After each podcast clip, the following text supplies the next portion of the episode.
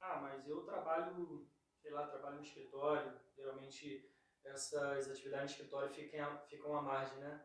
Ficam à margem porque, ah, não, o cara trabalha É. sentado todo dia no ar-condicionado, no Não computador, tem problema não, tem, nenhum. não tem problema, não tem risco. Né? Só que aquele negócio, o perigo, ele sempre vai existir. A partir do momento que a mulher sabe, que ela, mesmo antes dela saber que ela está grávida, ela já está grávida, ela- mesmo sem ela saber. Mas ela já, existe o perigo dela perder a, a gestação dela. Então o perigo sempre vai existir. O risco é que tem como você mensurar ele, se é mais arriscado ou menos arriscado, dependendo da sua atitude. Então, essas profissões que, ah, mas eu trabalho no escritório sentado no ar-condicionado, no computador, não tem risco na minha atividade. Tem. Tem o perigo, o perigo sempre vai existir.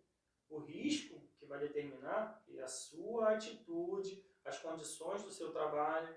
Vai dizer que a galera que trabalha ali no escritório nunca deu uma tropeçada, nunca deu uma canelada na, na Não, quina é, de uma gaveta Mas aberta. aí en- entra também a questão seguinte, por que, que se diz muito que quem trabalha em atividade administrativa, escritório, enfim, não tem risco?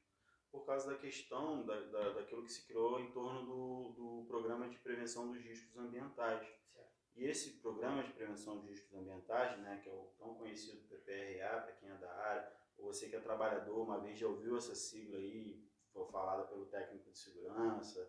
E na Enfim. teoria você tem que ter acesso a esse documento, Opa, ok? hum, como é que é? É, você tem que ter acesso a esse documento, ok? Tem, tá escrito lá na, na Chega norma. amanhã no seu que ST. Você pode pedir, Isso. ter aquele documento ali, Quem nunca pediu, requer- aconselho. requerer, Peça. uma, requerer uma cópia. Lógico, lógico.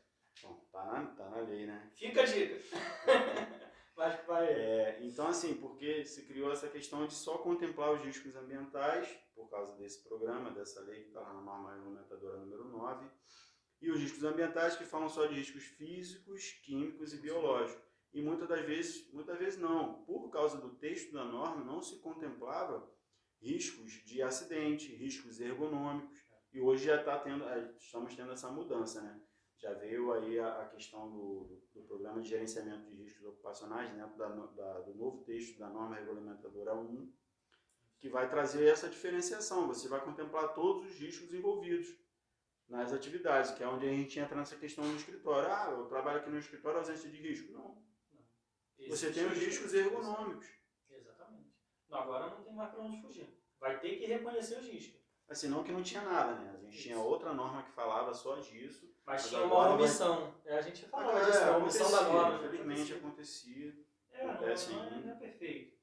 Né? Então, vamos, acho bacana a gente tentar conceituar pro, pro pessoal. Ah, a gente está falando aqui risco, perigo, e tem É, muita é. confusão em cima disso, né? Verdade, verdade. O que, que ah, risco é perigo? Perigo é risco, é a mesma coisa? Muita gente confunde, muita gente. Manda aí.